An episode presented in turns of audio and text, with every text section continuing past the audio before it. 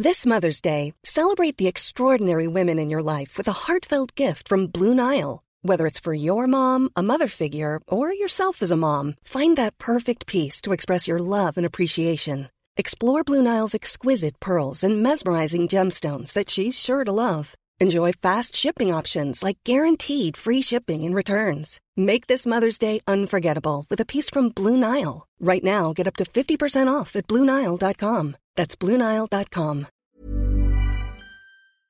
Se van acercando las vacaciones y si tienes un bebé en casa, seguro que te preocupa cómo organizar sus comidas durante los viajes, los días de playa o las salidas a la montaña. Una opción cómoda y muy socorrida son los potitos de Nutriben, porque saben cuánto te preocupa dar a tu bebé tarritos nutritivos y con todas las garantías.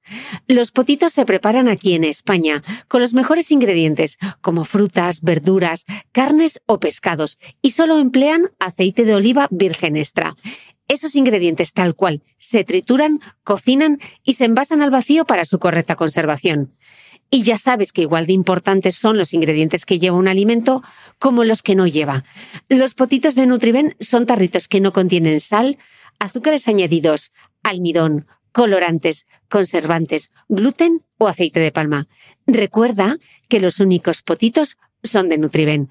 Gracias a Nutriben y a su marca Potitos por apoyar los buenos contenidos en este podcast.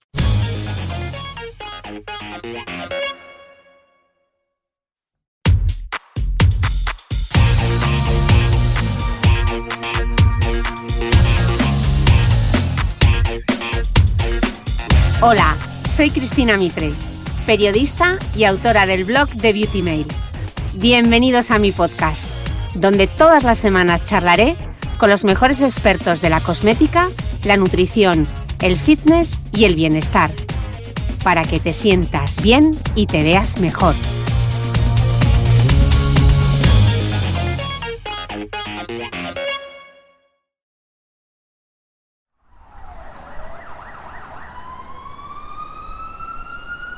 Madrid, 17 de octubre de 1991. Poco antes de las 8 de la mañana, ETA asesina con un coche bomba al teniente Francisco Carballar Muñoz, de 47 años. Una hora más tarde, y a tan solo 500 metros del atentado anterior, María Jesús González Gutiérrez, de 40 años, y su hija Irene Villa, de tan solo 13, son gravemente heridas por la explosión de otra bomba. A las once y media, un tercer artefacto adosado a los bajos de su coche amputa ambas piernas al comandante de infantería Rafael Villalobos Villa, de 38 años. La imagen de María Jesús, con la ropa hecha jirones, la cara negra, sin pierna ni brazo, intentando levantarse del suelo, como queriendo ir en busca de su hija, conmocionó a toda España y se grabó para siempre en nuestra memoria como ejemplo de la sinrazón etarra. Irene sufrió la mutilación de sus dos piernas y de tres dedos de su mano izquierda. Al día siguiente, el periódico El País titularía su portada así. ETA provoca una carnicería en las inmediaciones de tres colegios de Madrid. Desde entonces, la voz de las víctimas de ETA tendría el rostro reconocible de Irene Villa, ejemplo de superación y perseverancia para toda una generación de españoles. En este año tan difícil de la COVID-19, Creo que no hay mejor manera de despedir 2020 que con el mensaje de esperanza de Irene Villa.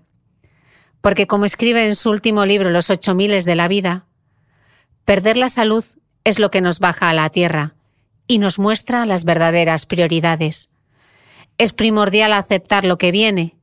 A veces es difícil de entender. Incluso nos puede llevar un tiempo. Pero nos ocurren ciertas cosas porque necesitamos ese aprendizaje. Irene, bienvenida al podcast. Muy buenas, encantada de estar aquí contigo. Eh, Irene, tu libro Los ocho miles de la vida casi casi se resume en tres palabras mágicas que es perdona, agradece y confía. Y hoy me gustaría que, navegásemos juntas por cada, una, por cada una de ellas y muchas más. Eh, escribes en tu libro que la relación más larga que has mantenido ha sido con el dolor.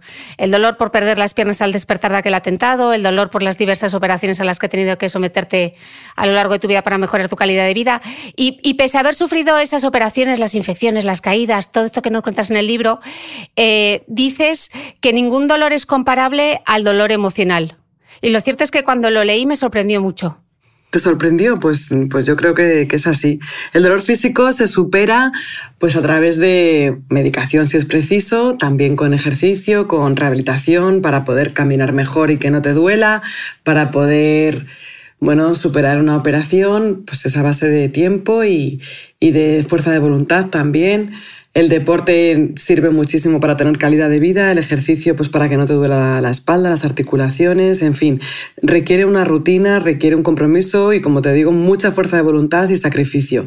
Sin embargo, el dolor emocional el dolor emocional, sin embargo, creo que es, que es más difícil porque, bueno, requiere terapia, requiere mm, también voluntad de querer curarte, pero la mente a veces nos traiciona, nos manipula, es, nuestro mayor enemigo, entonces no es tan fácil. Yo lo he sufrido ya mayor, porque esto es algo que yo tampoco entendía de pequeña, porque yo decía, bueno, pues nos ha pasado esto, pero hay que mirar hacia adelante y no voy a hipotecar mi vida por una cosa que ya no tiene solución. O sea, que es que ya no, no hay vuelta de hoja, ya no, no podemos volver atrás y cambiar ese día y, y no montarnos en aquel coche. Eso ya es imposible.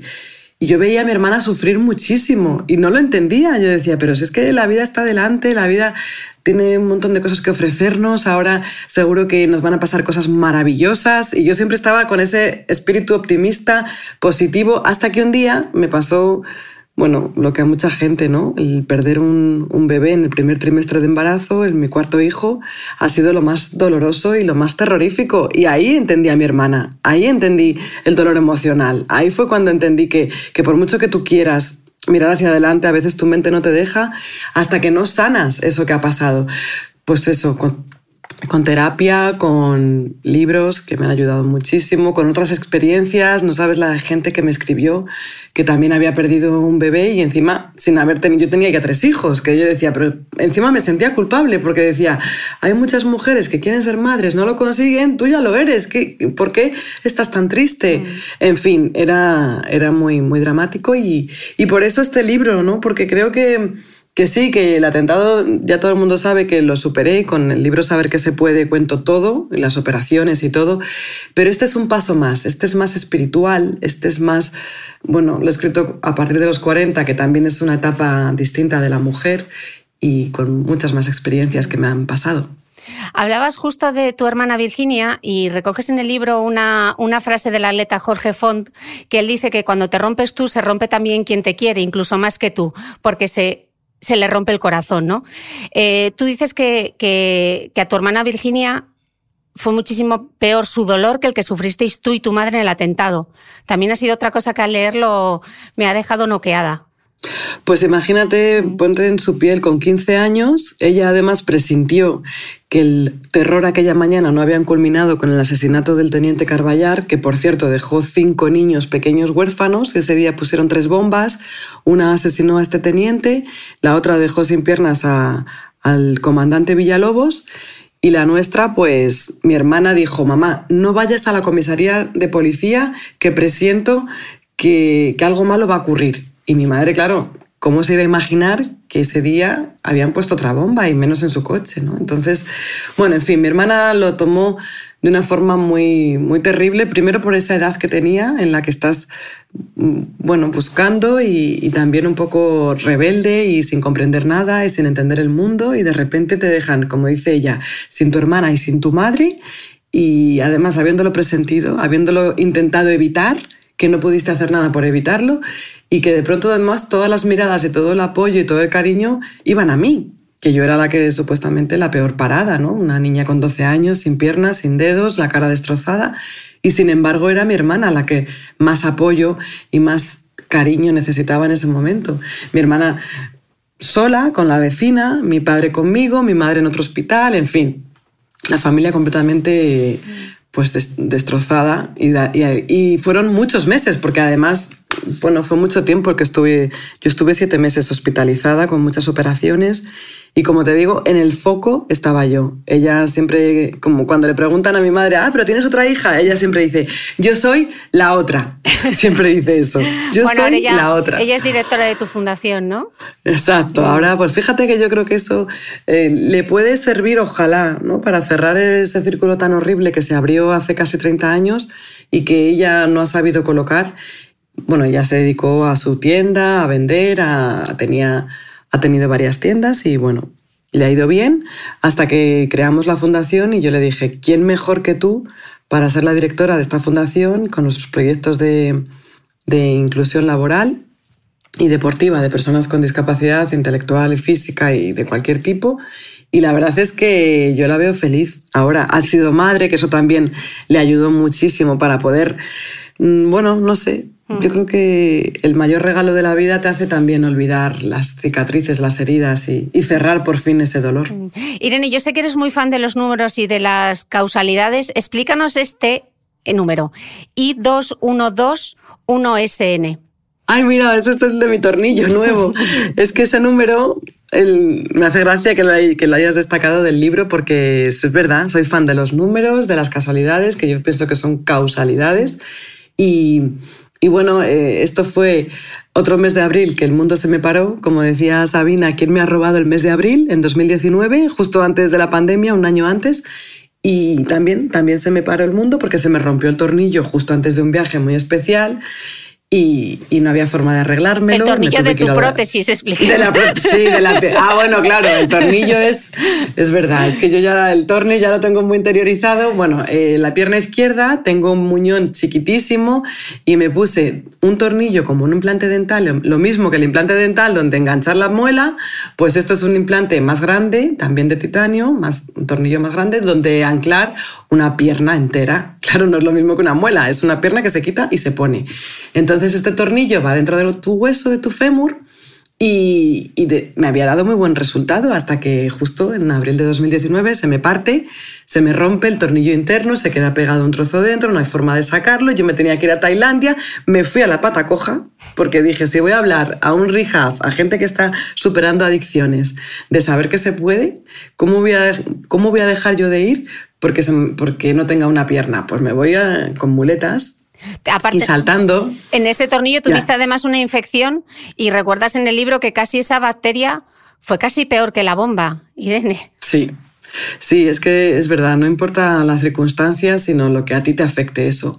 Y a mí, bueno, el atentado no me afectó, me afectó físicamente, lógicamente, pero tenía muchísima gente a mi alrededor apoyándome, dándome cariño y, tenía brillo en los ojos, que siempre hablo de esto también en mis conferencias, porque con brillo en los ojos no hay nada que se te ponga por delante, ya puedes estar en el túnel más oscuro y negro, que si tienes brillo e ilusión, pues al final vas a salir fortalecida de ese túnel.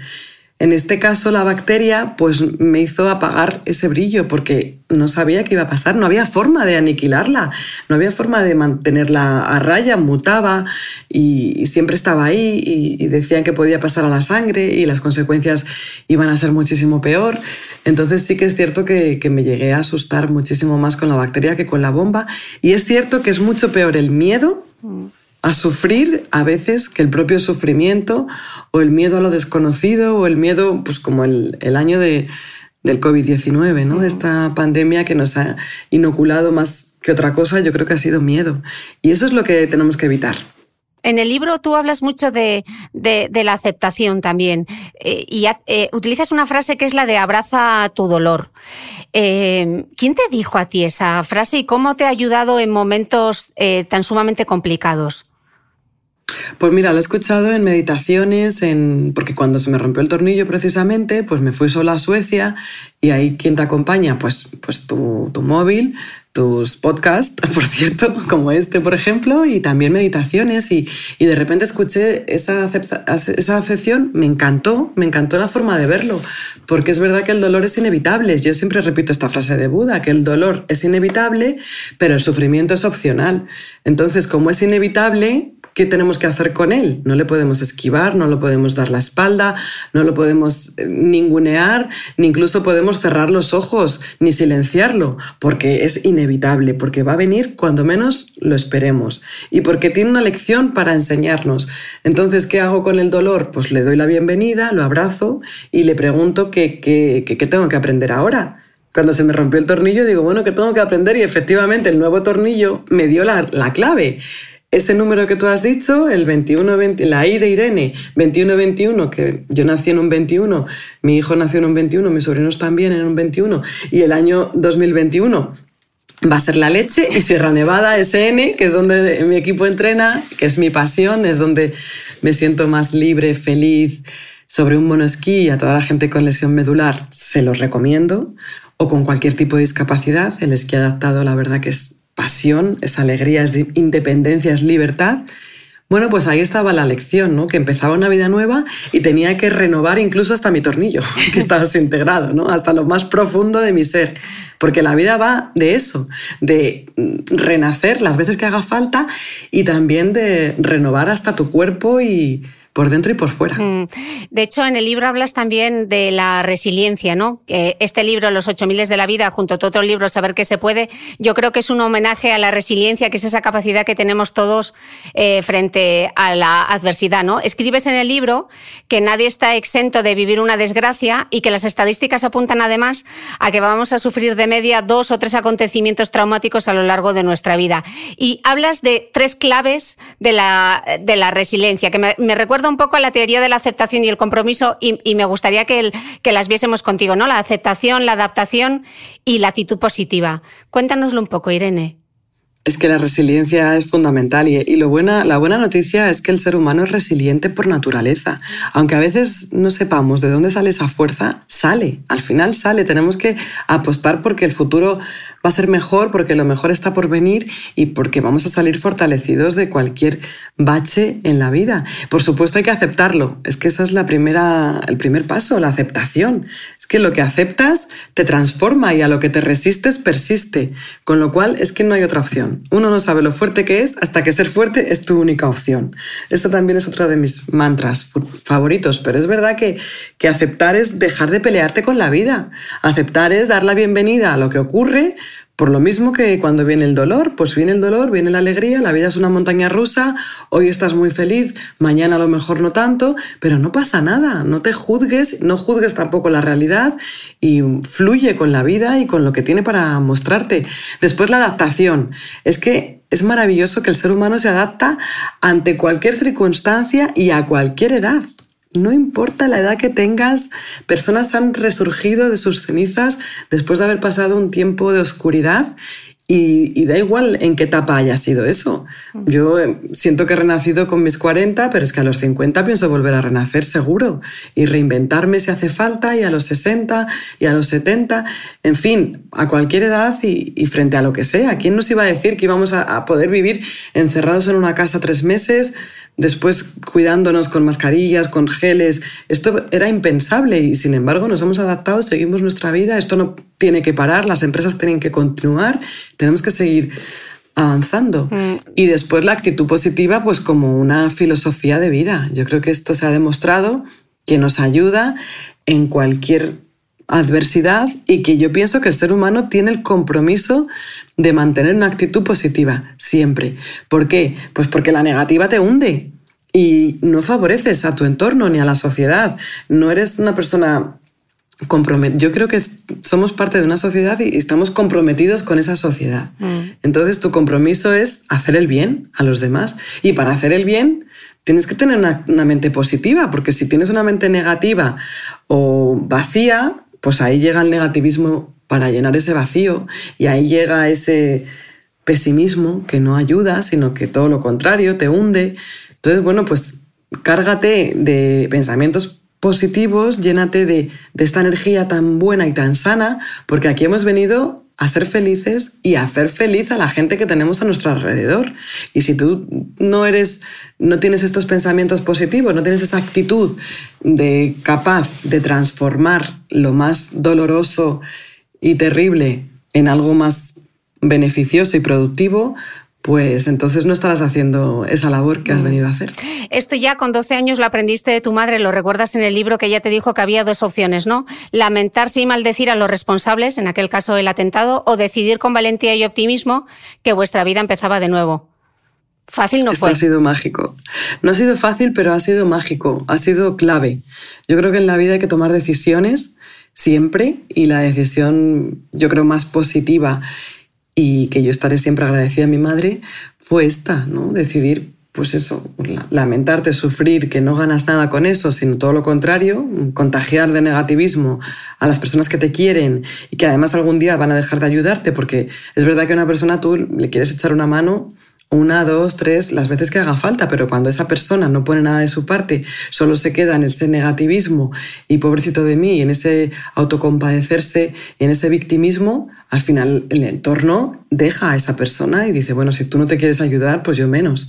En este caso fue al revés, dije, pues mamá, tienes razón, yo tengo otra oportunidad, la vida es tan generosa que nos ha dado la oportunidad de vivir después de un atentado. O sea, estamos a prueba de bomba. Eso también lo decimos mucho. Claro, porque esto también, el, el, sentido del humor, a todas las personas que estén pasando por un momento difícil, de verdad, el sentido del humor es increíble la capacidad que tiene de darle la vuelta a la situación, de traer un poquito de alegría, de iluminar tu cara con esa sonrisa que todo lo cura y es verdad, orientarte a, la salida, pero con humor es maravilloso y mm. con gratitud y no, y no a lo que te ha ocurrido y a, las lamentaciones. Mm. Hablas también en el libro del, del fracaso, tú dices que no te gusta la palabra fracaso y que la experiencia te ha dicho que unas veces se gana, pero que la mayoría se aprende. Y hablas de tres antídotos contra el fracaso, justo acabas de mencionar uno que es la sonrisa, la paciencia y el trabajo en equipo. Es verdad, es que la sonrisa es maravillosa. Se contagia, es verdad, es que, mm, bueno, si tú sonríes, la vida te sonríe. Y todo lo que haga mejorar tu vida y pues bienvenido sea. Yo con mi equipo de esquí, imagínate también, ¿no? Lo que aprendo de cada una de mis compañeras, el trabajo en equipo es que es fundamental porque cada uno somos un mundo. Que es verdad que todos tenemos que tener las mismas oportunidades. Yo siempre hablo de, la igualdad, del, derecho a, esa equidad, pero lo diferente es que somos, lo plurales y lo que enriquece a un equipo. Que seamos tan diferentes en mi equipo, de verdad. O sea, hay una que tiene que, bueno, pues que trabaja en Hacienda, o, que tiene un hijo después de los 40, otra que tiene tres hijos, yo tengo tres, la otra no, no ha tenido hijos y perdió una pierna por, por una bacteria de quirófano, que, que ella era deportista, jugadora de baloncesto, profesional, en fin, cada una tiene una historia de vida increíble y lo que nos aportamos unas a las otras y ese, ese aprender, esa quitarnos el miedo, ese bueno, el coraje, eh, la disciplina, la perseverancia, todo eso nos lo da también el, trabajar en equipo, en el, en el, trabajo también. El trabajo se aprende muchísimo de nuestros compañeros. En fin, que todos tenemos mucho que aportar. Mm, del miedo también hablas en tu libro y dices que, el poder del miedo es demoledor. Y recuerdas una anécdota que me ha gustado mucho en una entrevista que le hicieron a tu madre, que le preguntaron que a qué tenía miedo. Y tu madre contestó que creía que no tenía miedo a nada, pero que ni se lo planteaba, ¿no? Y que eso también ha sido una lección que a ti te ha marcado mucho. Sí, porque es verdad eso que decimos los psicólogos, que, que al final la vida es donde tú pongas tu atención, ¿no? es lo que, a lo que tú atiendes. Entonces, tú, si tú pones la atención en tus miedos, pues esos miedos van a crecer. Si tú pones tu atención en tus fortalezas, pues esas fortalezas florecen. Donde tú pongas tu foco de atención, florece. Entonces, cuando mi madre dijo que ella ni siquiera se planteaba los miedos, digo, es verdad, esa es la solución, porque si tú no pones atención, es lo único que le, puedes... Así se alimenta el miedo, ¿no? Dándole tu, tu, atención, poniendo ahí tu mirada, y ahí eso es lo que crece. Pero si pones tu mirada en todo lo contrario, en tus fortalezas, en lo que te da coraje, en lo que te da valentía, en lo que te hace creativa, en lo que te hace sentirte ágil, pues como el deporte, que esto también ha sido un paso importantísimo. Bueno, un paso no porque yo ya, yo ya hacía deporte antes del atentado, jugaba al baloncesto, patinaba sobre hielo y no sabía lo que era caminar porque iba corriendo a todas partes. Es verdad, después del atentado, pues estas cosas tuve que dejarlas a un lado porque el baloncesto en ya no me enganchó para los que nos estén escuchando, si juegan al baloncesto en silla de ruedas, pues yo les admiro muchísimo, porque la canasta está a la misma altura que para mi amigo Romay, que mide 2,13. Digo, esto es muy injusto, porque la silla está bajita. En fin, que luego retomé, gracias a la fundación también, otros deportes que efectivamente te dan esa magia de, de, saber que se puede afrontar lo que venga, porque tener calidad de vida es a lo que tenemos que aspirar todos. Y da igual si haces un triatlón o si haces pilates o estiramientos o yoga, pero hay que tener el cuerpo activo. Mm.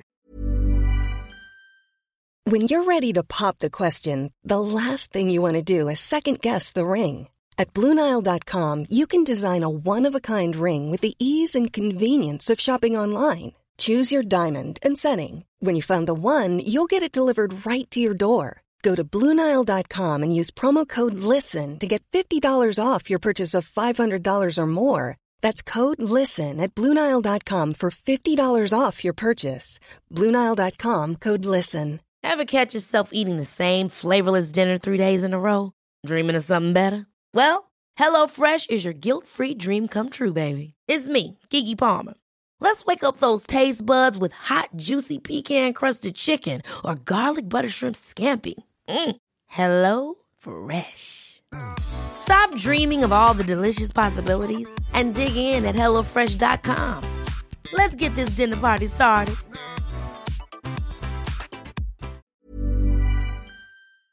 ¿Sabías que los bebés son capaces de autorregularse y comer lo que necesitan? Hasta el primer año, la leche ha de ser su alimento principal, bien sea lactancia materna o artificial, y poco a poco podrán ir probando diferentes texturas y alimentos. Ahora, con buena temperatura, a todos nos gusta salir más de casa, y en verano pasamos mucho tiempo fuera, en la playa, la montaña o recorriendo el mundo. Si tienes un bebé que ya ha empezado con la alimentación complementaria, para esos momentos puedes contar con los diferentes tarritos que ofrece Potitos. Hay recetas para bebés desde 4 y 6 meses y solo llevan ingredientes como frutas, verduras, carnes o pescados que se trituran y se envasan tal cual. Los potitos de Nutrivel son tarritos seguros, fáciles de conservar y transportar, ya que no necesitan refrigeración, tan solo mantenerse en un lugar fresco. Se calientan en microondas o al baño María, sin conservantes ni azúcares añadidos. Gracias a Nutriben y a su marca Potitos por ser nuestro mecenas del mes.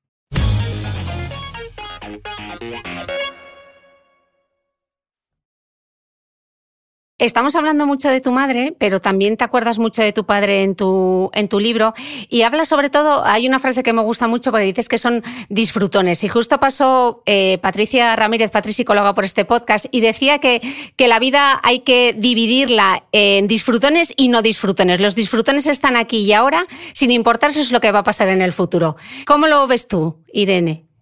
Pues que tenemos que ser disfrutones, aunque no lo tengamos esa genética, porque es verdad que yo la tengo. Si has leído mi libro, has visto que mi padre, bueno, pues es. Cuando me iba a esquiar, me hacía mucha gracia mis, mis compañeras de esquí, porque cuando conocieron a mi padre, porque él me llevaba, me traía a donde salíamos, desde donde salía la furgoneta de todo el equipo, y siempre pues contaba alguna cosa o nos reíamos, ¿no? Porque siempre está de broma. Y me decían, ahora entendemos todo, porque claro, tu madre es como más formalita, más correcta, más dulce, pero claro, tu padre es el animal party, o sea, es que te ríes con él y está todo el rato haciendo... Bueno, pues yo creo que la vida va de eso. Y yo tengo esa genética, por suerte, pero que quien no la tenga, tiene que también practicarlo. Es como el optimismo, que también hay que trabajarlo, hay que pensar bueno, las cosas que nos benefician a, nivel salud mental, a nivel calidad de vida y a nivel vamos a disfrutar porque la vida es una y esto se acaba. Así que bueno, pues intentar tener esa, esa alegría en el cuerpo y tienes razón, Patri, porque hay que fomentarlo, porque cuando nos queremos dar cuenta esto se ha terminado y, no podemos perder el tiempo en enfados o, o en situaciones menos amables o menos divertidas porque eso será tiempo perdido. Mm. Eh, haces una reflexión muy interesante sobre la discapacidad en el libro y, cuentas, Irene, que te diste cuenta que tu, que tu aspecto generaba lástima y compasión y que eso era algo que tú siempre habías eh, rechazado, pero que dejó de molestarte en el momento en que te percataste de que el problema no era tuyo, sino que era un problema en la manera que te veía el otro, ¿no? Nada más. Y es probable que esa persona con alguna discapacidad tenga más herramientas para disfrutar de una vida plena y feliz. Qué importante es cambiar el foco, ¿no? Totalmente. Es que esto lo cambia todo. Al final es cambiar la perspectiva y decir, pero a ver, ¿quién tiene el problema? Si yo estoy bien, vale, no tengo piernas, pero nada más. O sea, tengo salud, tengo ganas de vivir, tengo capacidad de disfrutar, de amar, de, de exprimir la vida y los demás me ven y se ponen a llorar y me estrujan la cara y, y, se ponen tristes, bueno, pues el problema no lo tengo yo, no importa cómo me vean los demás, lo importante es cómo me veo yo. Y yo me veo con ganas, con fuerza, con ilusión, con optimismo, rodeada de amor, un amor que además se multiplicó increíblemente porque nos llegaron cartas y apoyo y cariño de todo el mundo. La noticia dio la vuelta al mundo y, fue increíble cómo en la sociedad el mundo se volcó con, con las víctimas de violencia, de terrorismo Así que me quedo con eso y, es cierto que no puedes cambiar cómo los demás respondan, pero sí puedes hacer tú, pues eso, una vida, tu vida de agradecimiento y, y de confianza y autoconfianza, que yo creo que esa es la clave de la vida. Confiar en uno mismo, creo que eso lo es todo.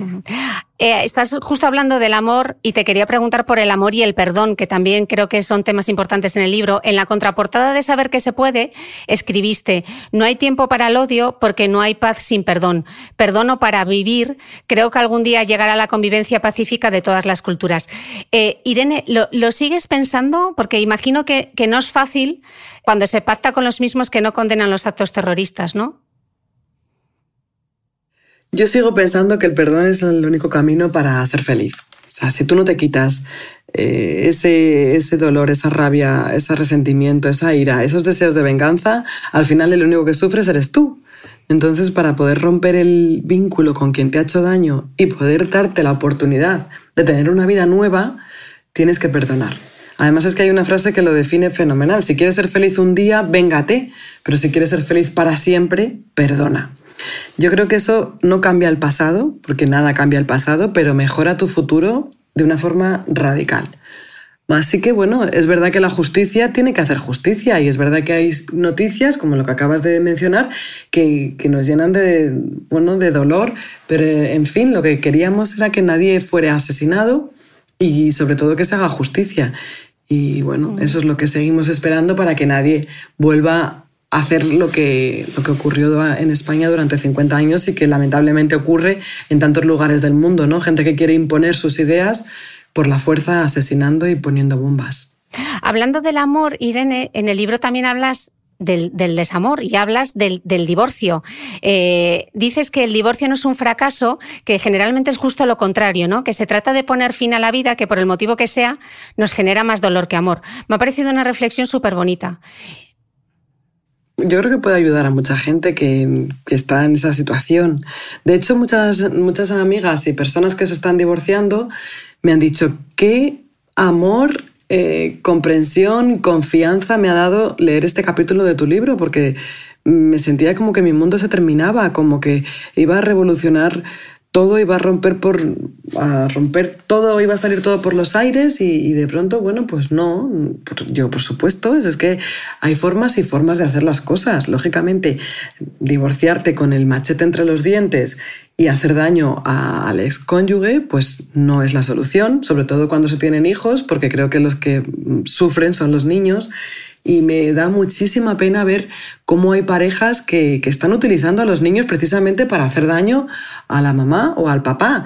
Esto me parece completamente mm, terrorífico y que además no dice nada bueno ni de nosotros ni de lo que queremos hacia nuestros hijos, que supuestamente queremos lo mejor para ellos, pero no lo demostramos si hacemos eso.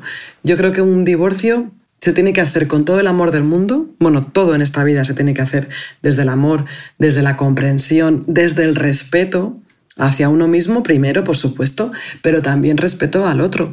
y por supuesto a nuestros hijos, que deben estar siempre en el centro y que deben ser lo más importante. Mucha gente dice, no me divorcio por mis hijos. Pues precisamente para que tus hijos sean felices, te tienes que divorciar, porque los niños merecen un hogar de amor de, relajación, de respeto, de cariño y cuando tú no quieres a tu pareja, pues eso no se percibe. Los niños además son los primeros que detectan estas señales. Es alucinante cómo ellos detectan mm, cualquier cosa, tanto lo bueno como lo malo. Entonces, precisamente no separarte por tus hijos significa poner a ellos la responsabilidad de tu infelicidad, porque quien se quiere separar y no lo hace, lógicamente no es feliz. Así que bueno, pues por, no poner esa responsabilidad a nuestros hijos, para que nuestros hijos no vivan ese clima en algunos momentos tenso o incluso desfavorable para ellos, pues hay que tomar la decisión con todo el dolor y con todo el amor del mundo. Y es verdad que es un proceso mm, difícil, duro, dicen que es uno de los acontecimientos más traumáticos que se pueden vivir a lo largo de la vida. Primero, por supuesto, es perder a un ser querido, pero después es una ruptura que también es como perder a un ser querido, pero además teniendo que pactar con él ciertas cosas que cuesta llegar a acuerdos cuando hay un desacuerdo tan grande como se ha acabado el amor. El caso es que se puede lograr, se debe lograr, se tiene que hacer con mucho cariño y comprensión y de verdad que al final te vas a sentir agradecido. Yo es de una de las cosas, fíjate, primero por supuesto de mis tres hijos, de lo que más orgullosa me siento, también, bueno, de éxitos conseguidos a nivel deportivo, pero sobre todo de haber podido divorciarme de la forma pues menos dolorosa y, de poder tener buena relación, porque claro, tenemos custodia compartida y es fundamental poder tener esa, bueno, esa comunicación fluida por el móvil, que tampoco es que eh, sea algo tan, que cueste tanto y francamente merece la pena. Así que todos los que estén en esta situación, de verdad que den el paso porque la vida está delante, porque además la vida hay que tomar decisiones, hay que ser valiente, que todo lo que uno necesita y quiere está al otro lado del miedo, que yo también he tenido mucho miedo y precisamente las etapas de miedo son las peores etapas de mi vida y por eso este libro va para empoderar a las personas para que no tengan miedo ni por el virus, ni por una relación, ni por tener que romper con una vida, porque la vida empieza muchas veces y hay que renacer. Lo, que no podemos hacer es estar marchitándonos. Eh, lo que sí podemos hacer es renacer y empezar de cero. Y no pasa nada, empiezas de cero y no importa, te reinventas y lo importante es tu autoestima. Eso sí que hay que trabajar muchísimo, que por cierto en una ruptura la autoestima también se ve muy, muy dañada y muy debilitada. Así que trabajemos en esa autoestima, armémonos de valor y sobre todo tomemos la decisión que tengamos que tomar. ¿Cuántas veces te has dicho eso de sigue nadando? me encanta, me encantan las, las, películas todas, pero bueno, Buscando a Nemo tiene mucho significado para mí, pero esta de Sigue nadando, que decía Dori, pues también, también me lo he tenido que decir muchas veces, porque anda que no le cuesta a Dori encontrar a su familia, ¿no? Y siempre se lo dice ella, sigue nadando, sigue nadando. Bueno, pues hay que seguir nadando, seguir peleando y, si te caes, pues te levantas y, adelante. Y no importa el esfuerzo que, que conlleve, lo importante va a ser, pues eso, que el dolor va a ser pasajero, este sacrificio va a ser pasajero, sin embargo la recompensa de como Dori, de estar con su familia, o como tú, de lograr ese trabajo o, esa, o, lo que tengas que lograr, esa meta, pues esa recompensa va a durar para siempre. Mm. Y sigues compitiendo y sigues asumiendo miedos y venciéndolos, ¿no? En un deporte, además, que es el esquí adaptado, que cualquiera que se suba, está vendido, cualquiera que se suba, ¿no? En el monopatín y se ve ahí tirándose por la pendiente, ¿Por qué esa necesidad de... Por, qué ese riesgo, Irene? Porque, pues porque te juegas mucho, te juegas mucho en ese monopatín. Eso me pregunta toda mi familia. Dice, pero vamos a ver, ¿no te puedes dedicar al ajedrez o a otra, cosa un poco más tranquilita? La verdad que el esquí tiene mucho de pasión, de adrenalina, de riesgo, sobre todo sobre un esquí nada más, como vamos nosotras, vamos sentadas eh, en un esquí Lógicamente, si ese canto hay una placa de hielo o no lo haces bien, te caes, vueltas de campana y todas hemos acabado con lesiones bastante mm, graves, bastante dolorosas y graves. ¿Pero por qué sigo? Pues porque me encanta, me encanta este deporte.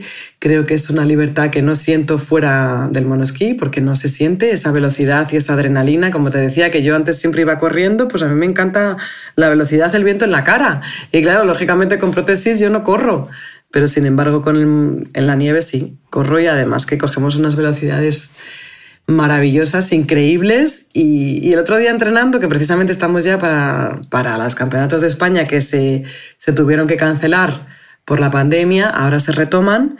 Y, era yo la. Sea, y, ahora son todas jovencísimas las que están en el equipo de esquí. Las mayores ya lo van dejando, pero yo no lo quiero dejar porque, porque vuelvo a mi niñez, vuelvo a ese, a ese, estar ahí con, con el equipo, vuelvo a esa a esa locura, a ese car, a entrenar con, no sé, con, esto que me apasiona. ¿no? El, deporte es que me encanta y sobre todo en equipo y estar con gente y lo que compartimos en, esas, en, en, en, esos entrenamientos, en esas concentraciones, pues no lo quiero perder. Además, quiero que mis hijos también aprendan y algún día pues esquiaré con ellos. Y lo que compartes, compartes muchísimas cosas en el libro, Irene, y dices que, que la gran toxicidad que ha frenado tu vida y sobre todo tu alegría ha sido una autoexigencia y un perfeccionismo extremos muy difíciles de satisfacer.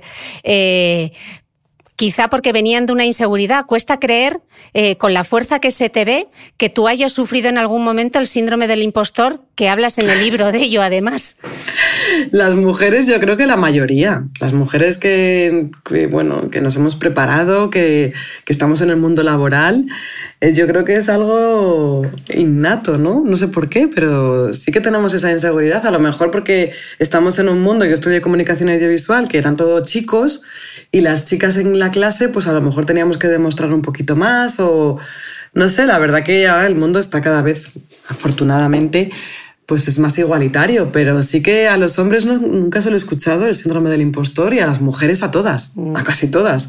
Es como que sueñas que, que todavía te queda una asignatura, yo he estudiado tres carreras y a veces pienso que no, que, que, me han quitado una carrera, digo, no, pero si la probé y luego pues no sabes si vas a ir todo lo preparada que te, que te gustaría. También es que como en la carrera me decían, bueno, tú como eres Irene Villa, pues vas a encontrar trabajo enseguida. Esa frase también a mí se me clavó y yo dije, pues no, no quiero que me regalen nada porque por ser quien soy, prefiero trabajármelo y que me, y que me quieran, pues porque valgo y porque estoy preparada. Entonces yo creo que por eso me puse a estudiar luego un máster de psicología positiva, otro de un montón de seminarios, un montón de cursos y es verdad que nunca parecía que nunca estaba satisfecha y bueno, ahora ya estoy muy satisfecha y, y bueno, yo creo que eso también lo da la edad, la madurez, la seguridad en ti misma, pero cuesta, cuesta, por lo menos a mí sí que me costó tener esa seguridad, pero a todos los niveles. También en el deporte me machaco mucho porque porque lo quiero hacer cada día mejor y, quiero... No, soy competitiva, pero no, con, no contra las demás, que a las que siempre ayudo en el portillón a nivel coaching psicológico, porque me encanta ayudar a la gente. Que me acuerdo una vez a una, compañera que no estaba en mi equipo, que estaba muerta de miedo porque había que bajar una pendiente bastante difícil y llegó al portillón mm, con unos nervios, una ansiedad, la pobre llorando y le estuve ahí haciendo coaching y casi me gana. Digo, si lo sé, no te digo nada. Pero bueno, en fin, no, es verdad, me gusta, me gusta animar a, a, la gente, sobre todo a, que, a que crea en ellos mismos, porque yo creo que nuestra mayor fortaleza es la autoconfianza, es creer en nosotras. Mm. Y también, por supuesto, la autodisciplina, ¿no? Porque de ahí se consiguen todos los éxitos, el hecho de, de fortalecer todas nuestras virtudes pues nos hace saber lo que valemos. Porque mucha gente a mí me dice, pero tres carreras, pero ¿cuántas cosas has hecho? ¿Cuántos cursos? Bueno, porque no lo dejé a la mitad, como mucha gente hace, ¿no? no mucha gente empieza algo y no lo acaba. Yo, si hay algo que, que yo, yo creo que, que más valoro y que más destacaría de mí es la constancia. Creo que eso es fundamental, ser constante en la vida. Mm, dices en el libro además que, que para tu transformación fue, fue clave no aferrarte a lo que tenías, ¿no? A lo que un día fue y ya no será, para que eso no se convirtiera en un lastre insalvable. Qué difícil tiene que ser despedirte de aquellos sueños, ¿no? Si tenías aquellos sueños a los 12 años. Sí, es duro, pero como eres una niña, yo creo que los niños se adaptan a, todo, porque lo, pienso que si eso me hubiera pasado a lo mejor con, con ahora, ¿no? Con esta edad, yo lo veo mucho más difícil. Sin embargo, mi madre tenía 40 años mm. en el atentado y ella perdió un brazo y una pierna, que yo creo que es mucho peor un brazo que las dos piernas.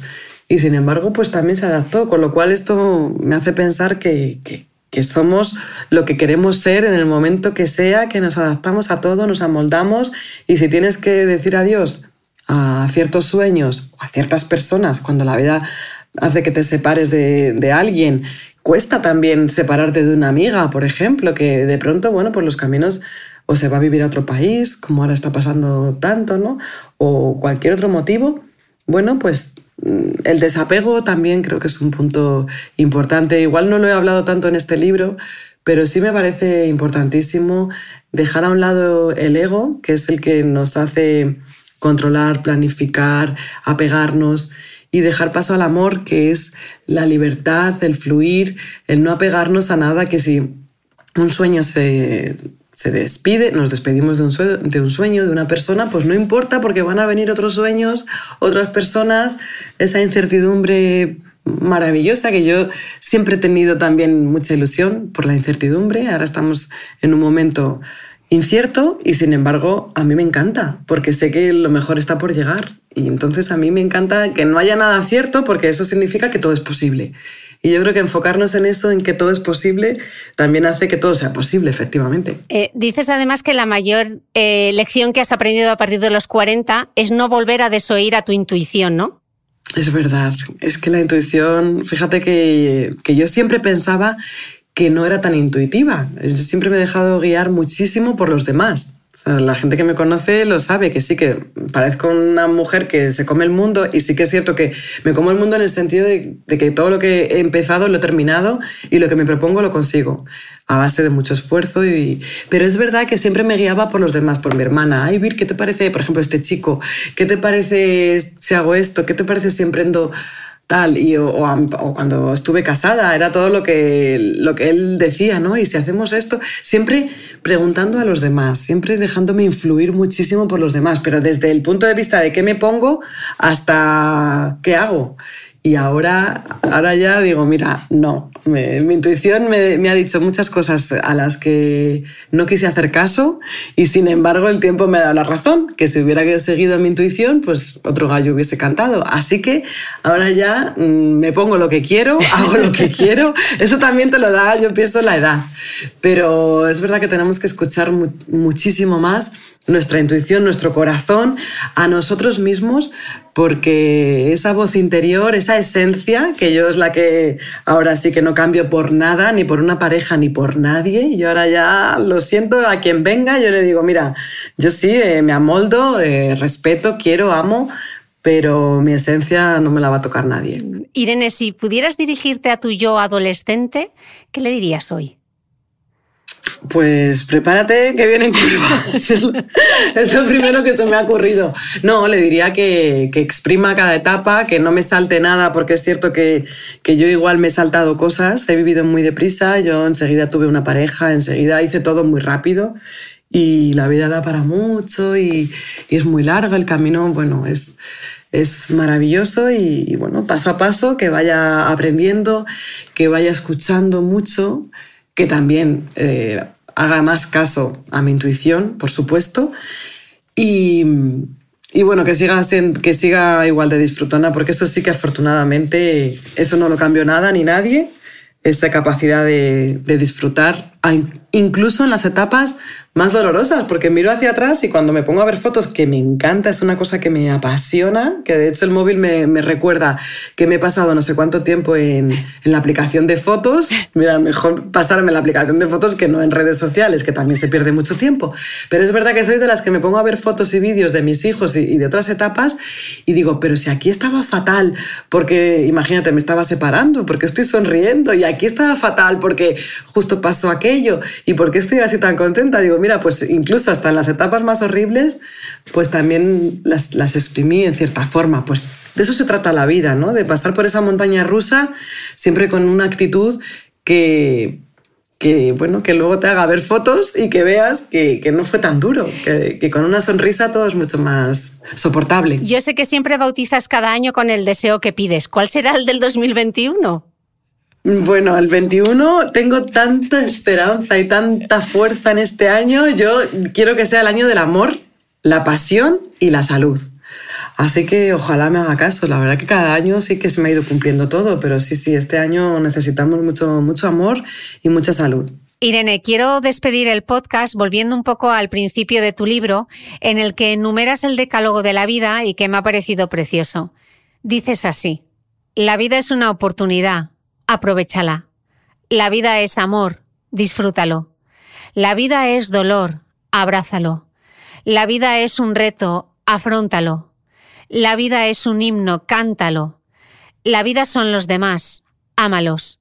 La vida es un misterio, desvélalo. La vida es fracaso, no te detengas. La vida es un sueño, hazlo realidad. La vida es vida, defiéndela. Irene. Es precioso, la verdad que es así. Es muy bonito. Lo he cogido de Madre Teresa de Calcuta, lo he adaptado un poco al, mensaje que, hay en cada 8000, de esos 10 8000, porque son como los 10, como las 10 cimas que todos tenemos que conquistar. Con la experiencia que sea, con, con las con los objetivos, las metas y, las cosas que nos vayan ocurriendo en cada 8000, pero teniendo esos 10 puntos que acabas de decir muy claros y muy presentes en nuestra vida, al final yo pienso que no hay nada que se nos vaya a poner por delante y que no seamos capaces de, de, lograr, de conquistar esa cima que además merece la pena, por mucho trabajo que nos cueste, por muy escarpada que sea la montaña, merece la pena, merece la pena conquistar esta cima porque la recompensa es maravillosa. Bueno, no se me ocurría eh, mejor entrevista para cerrar este 2020 tan, tan atípico y quiero cerrarlo además con ponerte un trocito de una canción que yo sé que para ti significa mucho. A ver, a ver. Sí.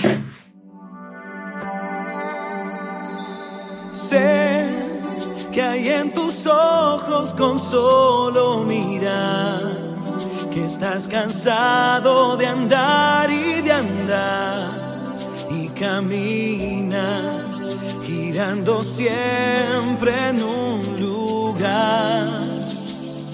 Sé Irene, muchísimas gracias por tu tiempo. Ha sido un lujazo poder charlar contigo y a tope de color esperanza en el 2021. Exactamente, saber que se puede, querer que se pueda, quitarse los miedos, sacarlos afuera. Si es que esa es la clave de todo, si es que no hay nada más en la vida y una sonrisa y ya está todo hecho, a disfrutar la vida que, que es un regalo fugaz. Muchísimas gracias a ti. Gracias, un abrazo. Un abrazo enorme.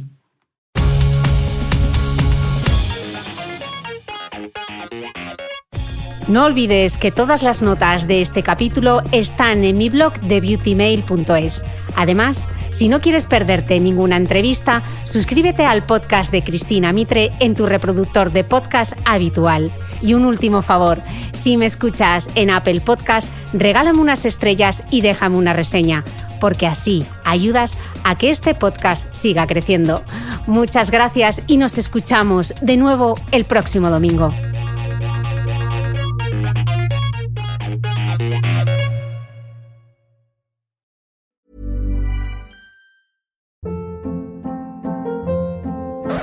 Hold up. What was that? Boring. No flavor. That was as bad as those leftovers you ate all week. Kiki Palmer here, and it's time to say hello to something fresh and guilt-free. Hello Fresh. Jazz up dinner with pecan-crusted chicken or garlic butter shrimp scampi. Now that's music to my mouth. Hello Fresh. Let's get this dinner party started. Discover all the delicious possibilities at hellofresh.com.